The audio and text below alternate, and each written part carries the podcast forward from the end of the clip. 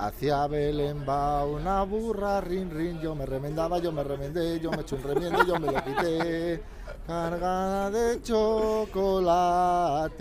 A Belén Pastor. ¿Lo que ven? A Belén Pastores, Es que yo a no sé. Belén chiquillo. Yo lo seguiría, pero eh, estoy muy corto en cuanto a cultura popular de... Nada, ya nos hago la fiesta. Es cierto que es muy castiza esa canción que hace. Bueno, había muchas opciones y me decidí por esta. Luego, para cerrarme, tiro por otra más popular. Me ha gustado el tono con el que has empezado este podcast, Juan. ¿Has visto? Navideño, puro y duro.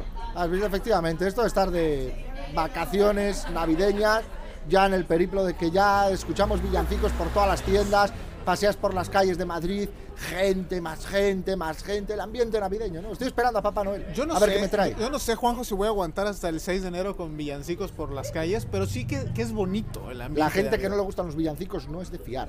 Yo no soy Grinch, pero los villancicos eh, constantemente ya, ya me pueden sacar de quicio. A mí sí me gustan, como ya les decía, no conozco tantos, pero en casa de mi abuela, que también eh, es de origen madrileño, se ponía mucho una que era Ale, ale, ale, la Mari Morena. Ande, ande, ande. Que tenía una versión alterna, muy, muy, muy que sucia. atacaba, que atacaba a las esferas altas del, Y hay una versión, franquismo. hay una versión, esa versión creo que sé cuál dices, no la voy a cantar. Hay otra versión que es ande, ande, ande, que he comido pavo. Exacto. Todas las vecinas Eh, me ah, eh, ra- eh, va por ahí. Anda. Estamos en la misma sintonía. El chivi, entonces. el chivi.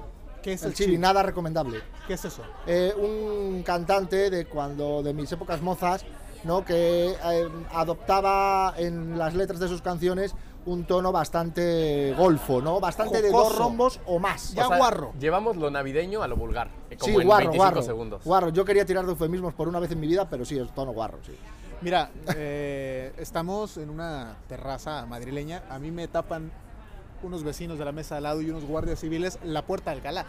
Pero es que ya cuando ves las calles de Madrid con sus lucecitas y todo, empiezas ya a entrar en este mood de, de familia, villancicos, regalos. ¿Les gusta la Navidad? A ti sí, ya no te pregunto. A, mí me encanta la Navidad, yo siempre he sido muy de Navidad. O sea, me encanta el ambiente navideño.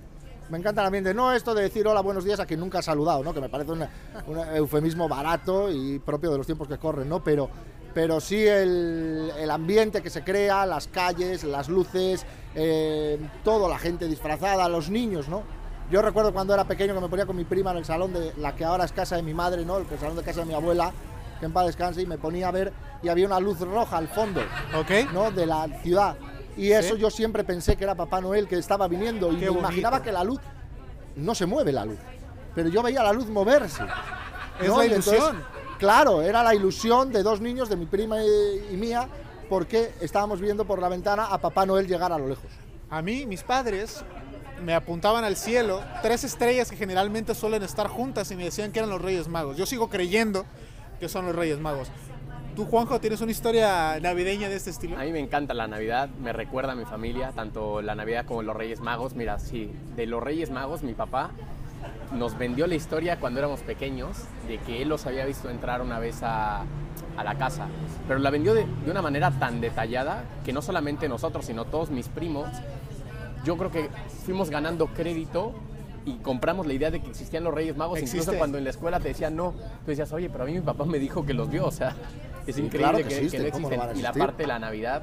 Y eh, no sé, en, en mi familia está tan arraigada el, el tema navideño que cuando más extraña estar lejos de casa, evidentemente son en estas fechas.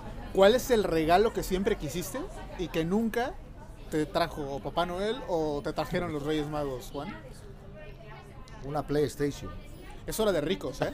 Una PlayStation. Lo que pasa es que luego se me pasó pronto el capricho. O sea, yo quería la PlayStation porque la tenían mis amigos, pero mm, siempre me dijeron que no, no, siempre me escribía la carta, nunca me la traían y ya acepté que no iba a tener PlayStation. Yo estoy en las mismas. Yo pedí una computadora, Juanjo. Y me llegó una vez una computadora de radio. Era una radio en forma de computadora. Era lo más cercano que estuve de una Windows 98 en aquella época. Yo recuerdo haber pedido unos zapatos de fútbol, unos Team Gaze, de ahora que se ha vuelto a poner de moda, porque los equipos han reactivado la marca, pero bueno, es otra historia. Eran como los Total 90 también, ¿no? Exacto, era como la competencia de la época. Me acuerdo mucho vincularlo con el Mundial de 2006. O sea, que lo traía Ribery, Schweinsteiger, Zidane, es- esta, esta, estos zapatos y me trajeron otros.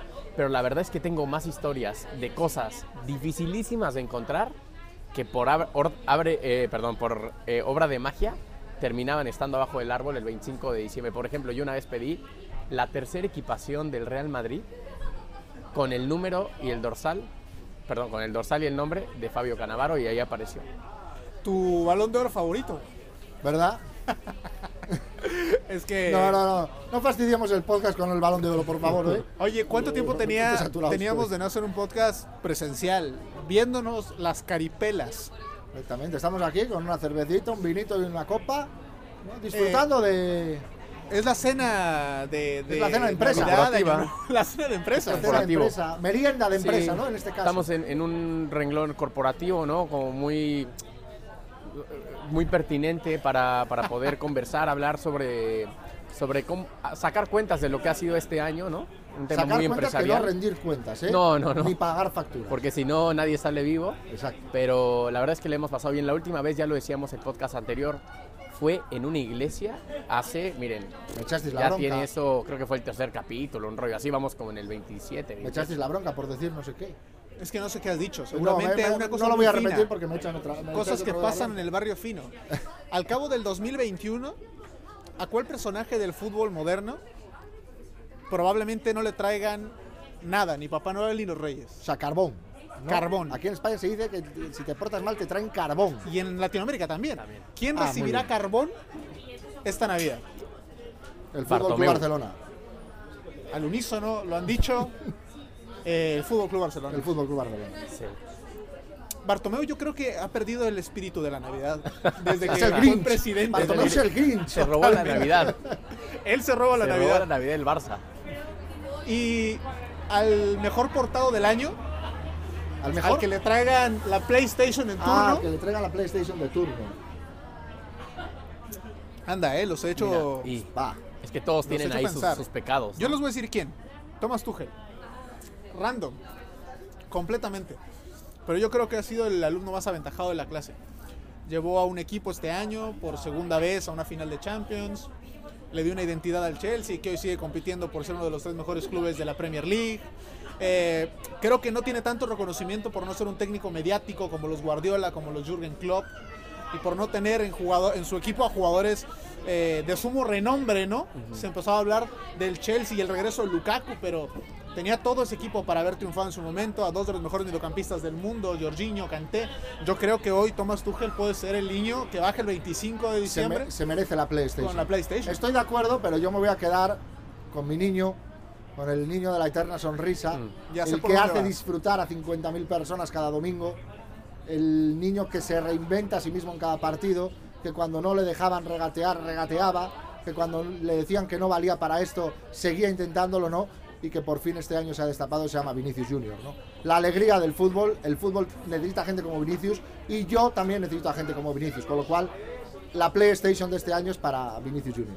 ¿Tu candidato, Juanjo? Miren, yo acudiría a Leo Messi.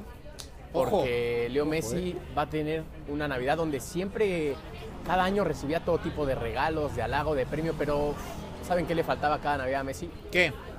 La tranquilidad del deber cumplido. Y ahora podrá pasar una Navidad reposada junto a su perro, que se me olvida su nombre, sus, No bellos sé. hijos, Antonella Rocuso, y la Copa América al lado de él. Más allá del balón de oro. ¿eh? Entonces yo me quedaría con Leo Messi desde París, viendo la vida con muchísimo mayor detenimiento que el caos que representaba estar en el Barça y que representaba la presión de no ganar nada con Argentina. Está bien tirado porque cumplió su sueño, ¿no? Estamos en una época de sueños, de soñar, y cumplió su sueño, que es la Copa América. O sea que sí, por fútbol tal vez no, se merecería la PlayStation, pero por conquistar la Copa América sí. Me encantó cuando France Football va al día siguiente a tomar las fotografías de Messi con sus balones de oro. La inocencia con la que uno de sus hijos, creo que fue Mateo, puede ser, Mateo, el más revoltoso, le pregunta, le pregunta, eh, o, o Tiago se llama uno también de ellos, ¿no? El mayor. Tiago, el pequeño. Y le pregunta, y le preguntan por qué, que por qué tenía seis balones, seis balones de oro. Eh, si en su casa, dice, solo había cinco. solo había cinco, ¿sabes? Me encanta eh, que, que- que los niños irán dimensionando la figura de su padre conforme pase el tiempo y la naturalidad con que la familia y sus hijos han visto al, al, a- a- Leo más brillante de los últimos años, ¿no? Papá, ¿por qué hay uno más si solo tenía cinco? Y, y yo te voy a y yo te voy a preguntar otra cosa. Tú imagínate que los niños de Messi, en este caso, escriben la carta a los Reyes Magos, ¿no? O a Papá Noel, y le piden un balón de oro. Ojo, Ojo. Porque si el niño ve eso y le gusta, yo creo que Papá Noel o los Reyes... un balón de oro. tiene para repartir, ¿no? No, pero Eso, yo- pero lo tiene que traer Papá el Noel del. Polo Norte. Pero- O sea, ¿me explicó? Claro, los elfos, los duendes tendrían que fabricar ese Claro, balón de oro. tendrían que fabricar ese Ya. balón de oro, ¿no? O sea, sería cu- curioso y mm, me- como son de vivos los hijos de Messi, Yo alguna lo vez, que parece, ¿no? yo alguna vez eh, eh, leí una carta que escribía o que escribió Santa Claus cuando no pudo traer algún regalo, ¿no? Una carta justificando la ausencia de ese bien material. Y era una carta bonita. Me imagino que cuando Santa no puede traer un balón de oro, a los hijos de Messi, si esa fuera la solicitud, pues Santa les mandaría un recado bonito eh, justificando la, eh, el, el fracaso del pedido. ¿no? Un mensaje de luz y de esperanza. un mensaje de luz y de esperanza. Ojo, ¿eh? ¿Ha sido un año esperanzador, Juanjo? Sí, sobre todo yo creo producto del anterior, de cómo empezó este, obviamente por el tema del virus, el volver estrictamente en el fútbol a ver las gradas con gente y estar aquí sentados, ¿no? Poder estar sin ningún tipo de restricción, obviamente con los cuidados pertinentes, creo yo que invita a la, a la esperanza. Es decir, estamos mejor que hace un año y esperemos estar mejor en un año que ahora. Así es que yo creo que ha, ha terminado con ese aroma esperanzador y que de verdad este 2022 lo podemos recibir ahora sí creyéndonos más la posibilidad de un nuevo de un nuevo respiro ya esperemos olvidándonos de esta de esta pandemia y todos estos rollos no Yo creo que la percepción de, de la esperanza, del optimismo, dentro de la subjetividad, creo que también tiene que ver con la región geográfica en la que estás, ¿no? Probablemente eh, mm, sintamos que el mundo del fútbol vuelve a la normalidad con los estadios llenos si estamos en España. Pero es que si grabáramos este podcast en Berlín, Sí, probablemente mismo, la sensación ahora mismo fuera diferente, ¿no? Porque muchos partidos de la Bundesliga son a puerta cerrada. Y aún así, Perdón, pero si grabáramos este podcast en México, diríamos que la normalidad no ha dejado de existir Claro. incluso sobre la pandemia. o en Estados Unidos, ¿no? Que lleva los pabellones llenos un año y medio y, y- y tan tranquilos, ¿no? Eh, al final, yo. Es verdad lo que dice Juanjo, ¿no? La esperanza, ¿no? Hemos venido de un año muy jodido y ya se está viendo la luz al final del túnel, ¿no? Dentro de todo lo que hay todavía. Pero yo no terminaré de ver la salvación total, por llamarlo de alguna manera, no hasta que deje de ver mascarillas en un estadio de fútbol. O sea, mientras yo siga viendo mascarillas, la mascarilla es el, el símbolo que más recuerda a lo que, a lo que hemos vivido. pero ahí también yo creo que metemos otro término en, el, en, en la balanza que es la nostalgia no que también esta esta época invita mucho a la nostalgia a la nostalgia de pensar que lo esperanzador es que vuelva lo anterior cuando quizás no vuelve más no, no, no lo digo estrictamente en el sentido de la mascarilla, pero en, este, en esta noche bohemia creo también viene a bien. Noches de bohemia y de ilusión. Bueno, hasta sale- Yo, yo iba a cantar canto. una de Nicho Hinojosa, güey, pero... La nostalgia, la nostalgia también se hace muy presente en diciembre, en estas épocas y bueno, en el, en, echando la vista hacia atrás. Creo que tanto en el fútbol como fuera es algo muy presente. Eso llegó para quedarse, desafortunadamente, y lo hemos hablado tú y yo, Juan. Eh, es una putada, pero es así. Yo creo que en vuelos, en estadios, en pabellones, independientemente de que no sea una restricción, eh, obliga no una restricción, pues, em, dictada por la ley dentro de dos años, creo que esta cultura que se ha mamado desde hace ya dos años... Que se nos ha obligado se- a mamar, sí, que es diferente. por necesidad, por sanidad, por por, lo lo que quieras, eso es, esa fotografía va a quedar, va a quedar. Y, y es parte de, de- de la nostalgia, ¿no? De cómo ha cambiado el mundo durante este tiempo. Pero bueno, menos mal que, que nos permite ¿no? estar aquí conversando de la el nada. mundo va cuesta abajo y sin frenos y no hay nadie que lo remedie. Siguiente tema, por favor. Vale. Siguiente tema para no estancarnos, ¿no? En la, en la crítica social. ¿Qué ¿podría tal ser? está el vino? A mí, fresquito. Eh, Está bien, ¿no? ¿A ti, a ti te gusta el vino, Juanjo? Estaba viendo si venía por ahí algún albur detrás, No. pero Es que hay tres personalidades diferentes en la mesa. O sea, tenemos un, un roncola Un Brugal con Coca-Cola. Eh, Manzana, para que no se confunda la para gente. que no eh, la, la Cuba libre, ¿no? De toda la vida en Eh, México. Cuba Libre. Tenemos un- una copa de vino y, y una y una Cervecita. y una cervecita. Aquí aplica El más el- madrileño es Juanjo, Beba el con- más pijo Daniel, ¿no? Y el más llano, yo. consuma con moderación. Aquí aplica este Eh, paréntesis. Sí, sí, sí. sí. Porque, vamos, es un espacio público ajeno a cualquier partido político. Queda prohibido el uso para fines distintos a los Pero establecidos en el programa. programa. Eh, sí, no, yo soy un poco más de, de vino. Es que con este frío se, se antoja. Eh, yo quería hablar de un personaje en particular, porque es el que se ha portado mal. Eh, Bartomeu, el Barcelona, hemos hablado mucho ya de, de- del Barça en ese tiempo. Me gusta que Xavi Hernández, antes de, de ayer, cuando jugó el último partido que tuvo en Liga contra el Elche, Ah, el 3-2. el 3-2, la victoria de- de- de- del equipo, dijo. Y creo que esto también es uno de los tópicos. Eso sí que es un mensaje de esperanza, lo que lanzó el Barça contra el Elche. Los chavales reinventando el Fútbol Club Barcelona. Me pareció grandioso. Sí. Grandioso el partido. Y que puede cerrar, es uno de los temas, este es uno de los tres temas que quería tocar como para redondear el año, ¿no? Pero por orden de proximidad y de actualidad, tiramos por este. Eh, decía Xavier que ha, ha- ha fallado el modelo, ¿sabes? En referencia a que hay muchos chicos capacitados y que es un tema que hemos venido hablando aquí, y que sin embargo eh, no llegaron a este momento tan preparados como pudieron haber llegado otras generaciones. Me acordé, perdón Dani, de la nota que hicimos hace poco Sí. de la Masía, que estuvimos con Joan Vilá. Juanjo, tú lo has visto, no la pieza. ¿Quién es Joan Vila, Juan? Joan Vilá es el, uno de los maestros, eh, directores y orquestadores de la metodología del Fútbol Club Barcelona, ¿no? Y eh, amigo de Xavi Hernández, muy cercano, y mentor del propio Xavi Hernández, ¿no? Y me acordé de lo que nos decía, ¿no? Conversando con él, dice, dice, Nico, Gaby, Pedri no están preparados, ¿no? A pesar de toda la calidad que tienen, el nivel que tienen, no están preparados, porque desde hace tiempo en el Fútbol Club Barcelona se destruyó el proceso de generaciones y generaciones y probablemente sean dos generaciones las que no estén preparadas y es precisamente lo que hablaba Xavi, ¿no? Sí. El juego de posición, ¿no? El cómo el tercer hombre o pues, sin meternos en asuntos estri- estrictamente tácticos como no lo tenían y él se sorprendía porque claro, él se marchó cuando se empieza a desmembrar todo eso y vuelve cuando está desmembrado del todo. ¿No? Entonces, claro, le sorprende y me acordé justo de esa pieza, ¿no? de lo que nos decía el propio Joan Vila.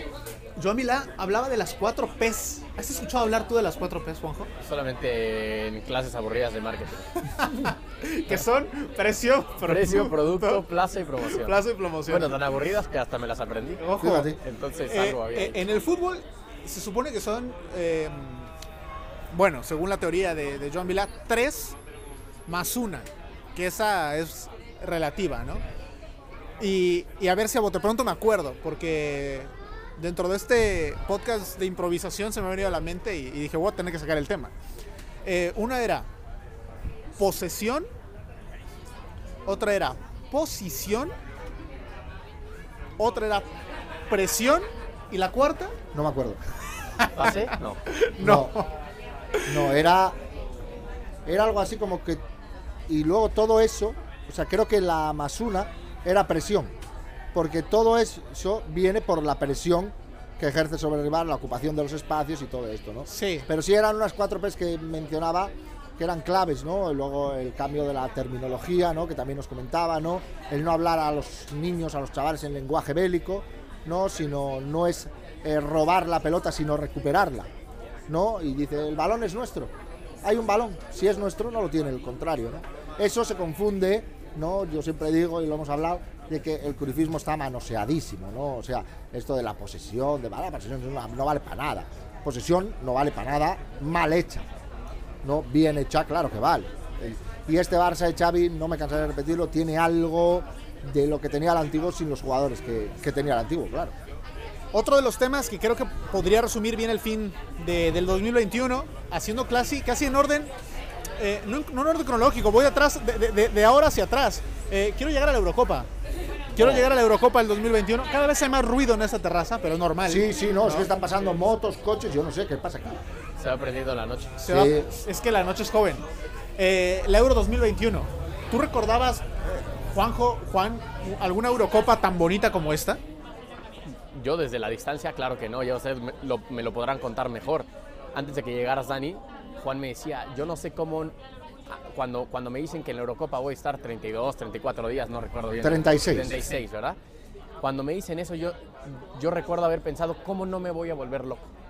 Y que luego pasa lo que pasa, luego estará el tema logístico, pero que el tema de los buenos partidos era una inyección permanente de motivación para poder seguir con la cobertura. Esto extrapolándolo, y, y lo dije por ustedes, a, lo que vio el aficionado, ¿no? Vio una Eurocopa muy emotiva, con mucho espectáculo, donde terminó ganando el equipo que mejor juega, que muchas veces no sucede así, y que creo que fue eh, la guinda de, de este año en materia futbolística. Me gustó más que la Champions, lo que pudo haber mostrado cualquiera de las ligas locales.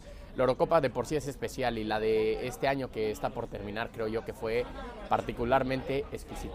¿Qué- Sí, la Eurocopa. a todo esto, ¿qué te dejó también la Euro, la experiencia de cubrir una Eurocopa? No, la experiencia fue tremenda, ¿no? Yo nunca había estado 36 días cubriendo una cosa sin parar, o sea, sin parar, o sea, es que no había, había descanso para comer y de agrado, pero esto de tener un día así para uno propio, aunque sea para dar una vuelta por la ciudad, no lo tenías, tenías momentos, ¿no? Y la verdad que la experiencia fue muy buena.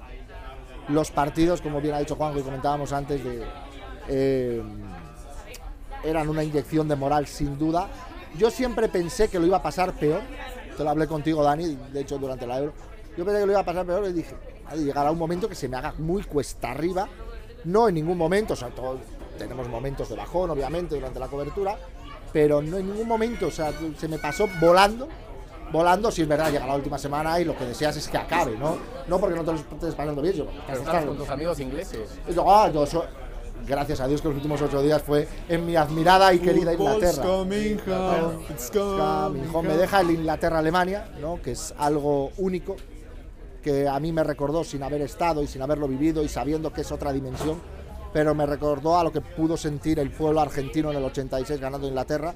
Inglaterra tiene una rivalidad histórica con Alemania desde hace muchísimo tiempo, no le ganaba desde hace no sé cuántos años y demás, y el ganarle a Alemania en la Euro con Wembley lleno, porque ese día recuerdo que dijeron, no, se aumenta el aforo de Wembley al 50%, no cabía un alfiler, estaba al 100% lleno, eh, parecía un partido de dos años antes, ¿no? de la vieja normalidad, eh, todo, yo estaba a pie de campo, recuerdo llegar a la zona de entrevistas emocionados, con las lágrimas en los ojos, porque estaba viendo y que empezaron a cantar el Football's Coming Home a capela, sin sonido, y aquello, dije, esto es Wembley.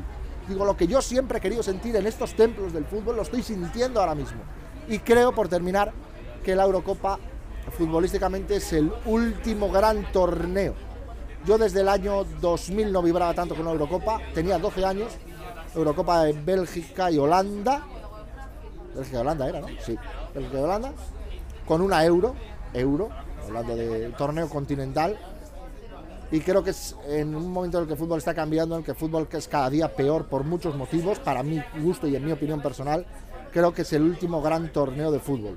¿no? Creo que es el toma, disfrútalo, porque pocas veces vas a ver un torneo igual. Yo lloré también, pero era el Sweet Caroline, el que también cantaban. Sweet Caroline también, sí señor. y, y fue, fue emocionante. Era increíble. Pero Sin ser ingleses, imagínate siendo ingleses. ya, ¿no? Yo sin tener ningún vínculo con Inglaterra, Claro, mucho claro. menos. Yo más ¿no? allá que los adoro y me bien. Sí, yo no tengo especial predilección, pero, pero bueno, la atmósfera atrapaba. De los últimos seis meses, Juanjo, ¿cuál crees que ha sido tu, tu mejor momento en, en este último semestre del 2021? Probablemente cuando en julio, agosto, justamente con la Eurocopa, cuando iba a empezar la Eurocopa, me gradué de, de la maestría y vino mi mamá y en la graduación estuvo ella. Yo creo que ese fue un momento de orgullo y de, de lo logramos, no el hecho de graduarte o no, que al final es, es lo que es, pero... Claro, pero el hecho de que el esfuerzo de, de tanta gente y sobre todo de ella, mío y de quien sea que se implique, eh, se ve recompensado en ese sentido, ¿no? Y era pues también una puerta hacia lo que, hacia lo que sigue, que siempre es lo más importante. Era terminar la parte académica y encaminar una, una nueva vida, que bueno, aquí nos tiene unos meses después, todavía platicando en una misma mesa, ¿no? Todavía Por- preguntándonos qué, qué queremos hacer cuando seamos mayores, ¿no? Exactamente, entonces algo, algo estará yendo bien y cuando vaya mal, pues no, no pasará nada, pero hay que recurrir a ese, a ese tipo de momentos. También valoro muchísimo, muchísimo, por ejemplo, en septiembre que me fui a México, estuve un mes, estuve pasando mucho tiempo con mi papá, con mi novia, así es que... Tenías tiempo de no verlos. Así es, totalmente, fue, fue un desahogo brutal, así es que la, los mejores partes de este semestre tienen que ver con temas estrictamente familiares y personales, lo cual te recuerda cuando, cuando la brújula está un poquito ahí perdida, hacia dónde, hacia dónde tiras, porque al final es lo que más te mueve, ¿no? Quizás el volver a, el volver a conectar, ¿no? Sí. Que era tan importante después de, de un 2020 un poco, no un poco, muy jodido. Hicimos gala del eslogan de Nokia, ¿no? Connecting People, ¿no? que era antaño, Sí, sí, de conecta. la marca. Nokia. Antes de que haga la siguiente pregunta, eh, que te sirva de consuelo, hay que aclarar, tengo los papeles, pero yo nunca me gradué. Es decir, no pude ir a ningún acto protocolario de graduación. O sea, yo no pude tirar mi birrete al, al aire y no tengo fotos graduado y nada. Me llegó Costumbres de los gringos. Yo me gradué de la maestría y de la universidad nunca me gradué. No Claro, claro. la- no tengo título de maestría y no tengo título de universidad, no me preguntes. Pero bueno, llegará, estará en trámite. Por eso también pudiste hacer la maestría, Al- claro. Al, al sistema. Sí, sí, bueno, pero yo igual, yo tengo lo- un par de títulos de lo que estudié, pero, pero no acudí nunca a ningún protocolo de graduación. Eh, ahora que lo pienso, tengo que hacerme al menos una sesión ya treintañero, güey, con mi pinche birrete y mi título universitario. Nada, grábala para TikTok y ya está. Completamente. Juan, ¿a ti qué te hace conectar con, con la gente o, o- o con tu profesión o, o con tu día a día? ¿Dónde te sientes realmente conectado con este mundo? ¿Haciendo qué? Uf, buena pregunta. Buena pregunta. Yo desconecto yendo al estadio. O sea, que es una cosa que mucha gente se preguntará, pero si tú te pasas la vida en Que el además, estadio. claro, justo que, que además es cierto, o sea, porque bueno que lo dices. Claro, que yo desconecto yendo al estadio. O sea, yo desconecté un fin de semana antes de la Nations, ¿no? antes de que fuéramos a cubrir la Nations League a la Final Four a Italia, una semana. Yo desconecté el fin de semana anterior, afortunadamente lo tuvimos libre, y desconecté yendo a Vallecas a ver al Tigre marcar gol con la camiseta del Rayo. Por poner un ejemplo, ¿no? No he podido subir a Oviedo, hace dos años que no subo al Tartiere, ¿no? Eso es una gran pena, obviamente, pero desconecto yendo al estadio como aficionado. O sea, porque vivo el fútbol, se vive el fútbol de otra manera. Esto es una perogrullada, es una obviedad, pero es así. ¿no? Como periodista hay ciertos, eh, ciertas cosas como aficionado que no puedes hacer. No, ni puedes- obviamente por tu profesión que tienes.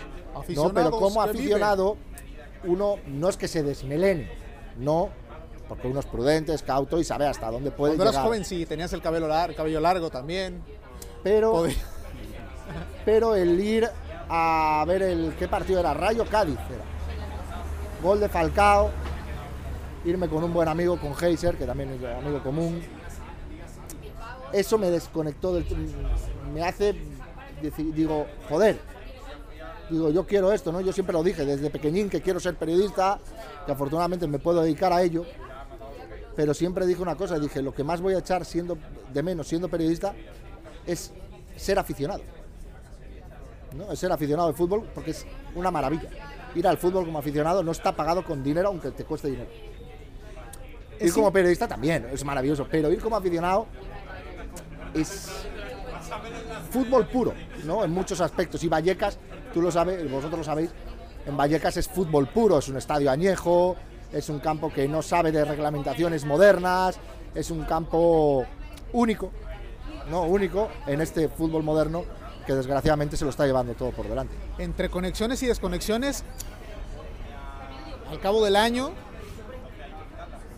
¿en qué momento creen que pudo haber eh, ocurrido un, un cortocircuito en sus vidas? ¿Hubo algo que los desestabilizara emocionalmente en ese tiempo?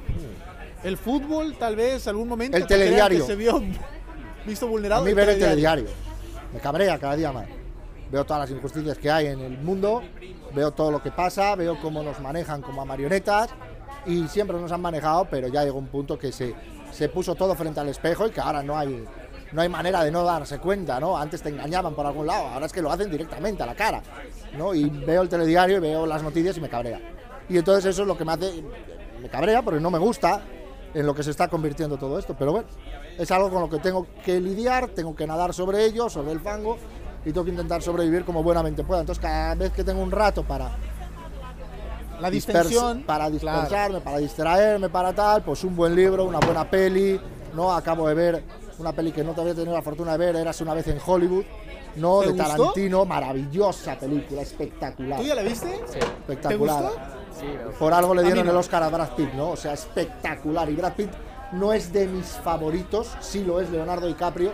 Y en esa película Brad Pitt a Leonardo DiCaprio lo gana por goleada, ¿no? Así como en Django, eh, Leonardo DiCaprio es un maestro absoluto en Django desencadenado, ¿no? De Tarantino. En esta, yo soy muy fan de Tarantino y me gusta esta película que curiosamente no le gustó a la gente. Fue un fracaso de taquilla, me comentaba un amigo, fue un fracaso de taquilla en España y que la gente salía del cine, ¿no? Pues, pues, pidiendo, Ah, pues qué aburrimiento. No, pero claro, no hay tiros, no, no hay grandes escenas de La, tarantinescas. expecti- la expectativa. de- No, exactamente, con lo cual la gente no lo entiende, ¿no? Pero yo Tarantino, so- cada vez soy más fan de él, siempre he sido. ¿Tú? Así me gusta distraer. Yo estaba echando ahora justo memoria. Mm, seguramente hubo un- un- una serie de días, tres o cuatro, en los cuales estuve pésimo, que fui a parar al, al hospital, nada grave. Traía una infección brutal. Y recuerdo que justamente dio con un momento en el cual no tenía claro qué quería hacer o por dónde empezar el siguiente paso de mi vida. Justamente en agosto, yo creo habrá sido. Y es curioso, ¿no? Cuando de repente una circunstancia es negativa, como que todo el contexto te empieza a parecer negativo o cuesta, o cuesta arriba. Entonces yo creo que ahí, más que que fuera unas- un momento difícil en el año, como yo no me sentía bien, veía todo más difícil de lo que en realidad era. Y luego te estás ahogando en un vaso con agua, pero, pero echando memoria, porque la verdad es que suelo ser optimista, seguramente fueron eso- esos días que tuve mi infección y hospital. Yo quiero hacer un, un cambio de juego. Eh, estaba viendo la lista de los podcasts que hemos grabado hasta ahora. O sea, es que, déjame cerrar aquí en el teléfono que tengo todo.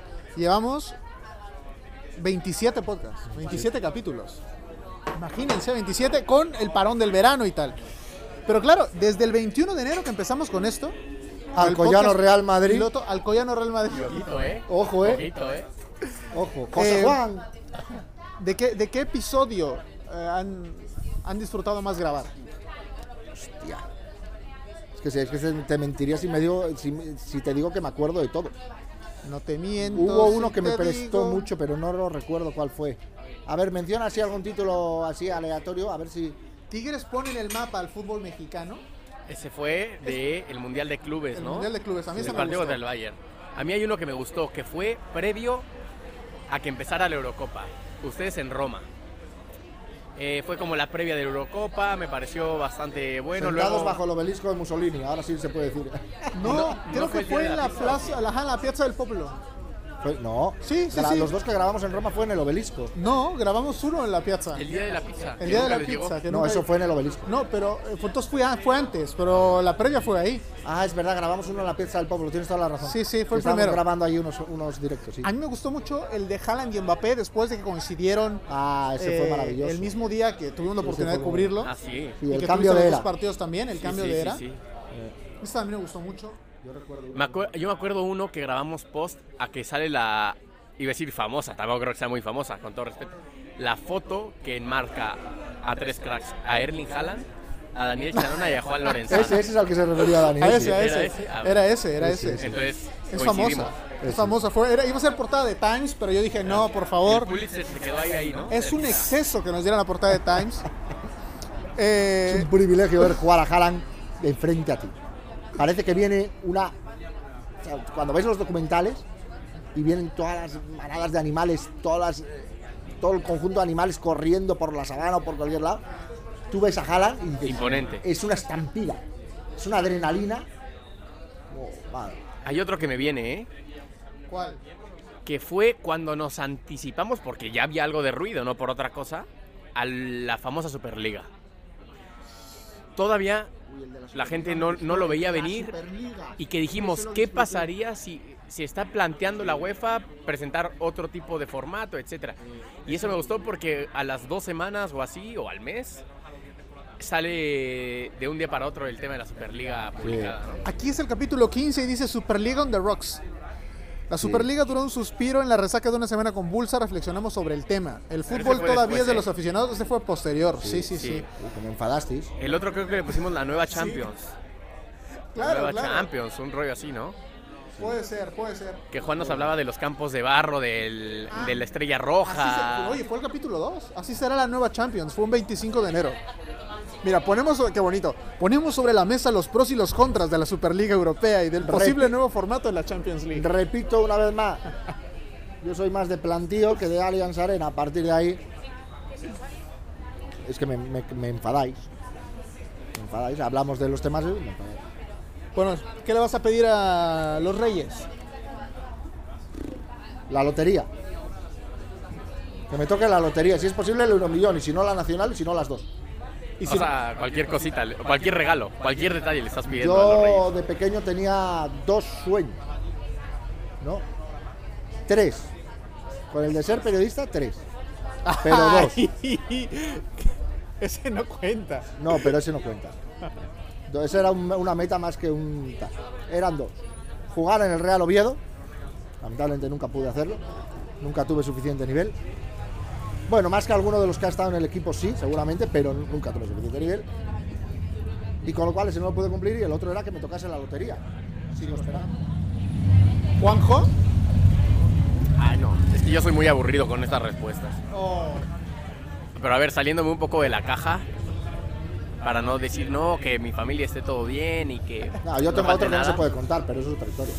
Esos son los mejores. No, por eso eso no se puede contar. Se lo sabe quien lo sabe. A ver, un sueño que comparta aquí. Venga, un sueño slash meta, ¿vale? Vale, vale. Compartir por, porque somos colegas de profesión, por lo que sea, alguna cobertura con ustedes. Oye, molaría muchísimo. Ese se cumple más pronto que tarde, seguro. Molaría muchísimo, sí, sí. Qué bonito. Voy a llorar. Es que ha sido bonito, sí, sí. No finja, ¿No la vi venir? no finja. Cállate. Dice que va a llorar. Este es más, es, Estoy es más muy sensible. Es folclórica como bueno, luego dice, luego que, soy yo folclórico, pero No, la yo, época. yo lloro con las más cursis películas de amor. sí, pero le, le- le echa un drama a todo, es tremendo. Soy muy dramático. Eh, ¿Y yo- tú? Pues no lo sé. Yo preguntaba por chismoso, ¿sabes? No porque, no porque tuviera yo aquí alguna en, men- en mente. Eh, no lo sé. Me ilusiona mucho esta recta final de los 20. Que haré 29 años ahora en enero. Están invitados todos a mi cumpleaños. Este, y me ilusiona. Quiero llegar a los 30 como decía Lorenzana. eh, sano, fuerte. Y, y nada. Y poder grabar el capítulo que sería 29, ¿no? Este que es el 28. Este es el Este es 28. el último del año, Sí. ¿no? Con este ya cerramos 2021 para siempre, ¿no? Ojo, eh, que yo estaba viendo, eh, estaba formateando un teléfono, las imágenes. Yo conocí a Dani hace. Mañana cumpliría un año No jodas. Pero nos vimos no- hace un año. que nos vimos. Que el periodista Daniel Chanona muy amablemente aceptó tomarse un café conmigo. Que bueno, nos fuimos a comer, luego nunca nos tomamos un café, pero nos tomamos una cerveza, etcétera. Es más, vinimos aquí. En el cent- No, fue en el, en el Central, ¿no? Café Central en la Glorieta de Bilbao. Pero acabamos aquí. Loreta de Bilbao es una calle del Monopoly. Sí, pero. No, no, no. La primera de las moradas. No, eso Cuando giras Bravo Murillo en el Monopoly, cárcel y la siguiente es Glorieta de Bilbao. Ni Nos vimos en el centro por Mil la Plaza. Mayor, comimos algo y luego vinimos aquí a tomarnos algo. Aquí, donde estamos ahora. Pero esa. Caminamos toda la. Salimos de la Gran Vía, llegamos a Cibeles, vinimos para acá, creo que así fue todo el rollo, ¿no? Oye, estoy haciendo memoria. Yo me acuerdo de haber ido al Central. Yo me acuerdo que estuvimos aquí. Fue la segunda vez. Pero no recuerdo cuándo. Yo no sé ni cuándo te he visto a ti. No, era- ¿Cuándo, ¿cuándo fue nuestra primera vez, Lorenzana? La primera vez que yo conocí a Loren fue justamente aquí, ¿eh? Loren Fue aquí. fue aquí. No recuerdo, no sé. Esta cafetería está a calle y media de, de la Puerta Alcalá Estamos aquí entre Alcalá y Cibeles. y Cibeles. Y Cibeles, ¿no? Que Cibeles ya parece que la desempolvaron bien, porque este año parece que vuelve a tener visita. Y de aquí nosotros como los pastores, a Belén. A Belén Pastores, a Belén. Oye, pero eh, allá en México es los pastores a Belén corren presurosos. Aquí no se... La llevan de tanto correr los zapatos rotos, ¿no? Ay, ay, ay, qué Eso alegres que- van. Eso No que es de ser. Osborne. No puede ¿Qué es ser. eso? O de Rocío Durcal. No puede ser. Eh, gracias, Guaje. Que nada, muchas gracias a vosotros, hombre, muchas gracias a vosotros. Juanjo Rueda. Muchas gracias. Aquí, aquí a Belén no solo iba, no solo iban los pastores, no solo iban los camellos, iba un, un burrito, ¿no? Un animal que me gusta mucho, ¿no? El burrito sabanero voy camino de Belén. Cada uno va por su bola. burrito Sigan cantando. Que la pasen bien. Buen año. Feliz Navidad. Hasta el siguiente partido a partido.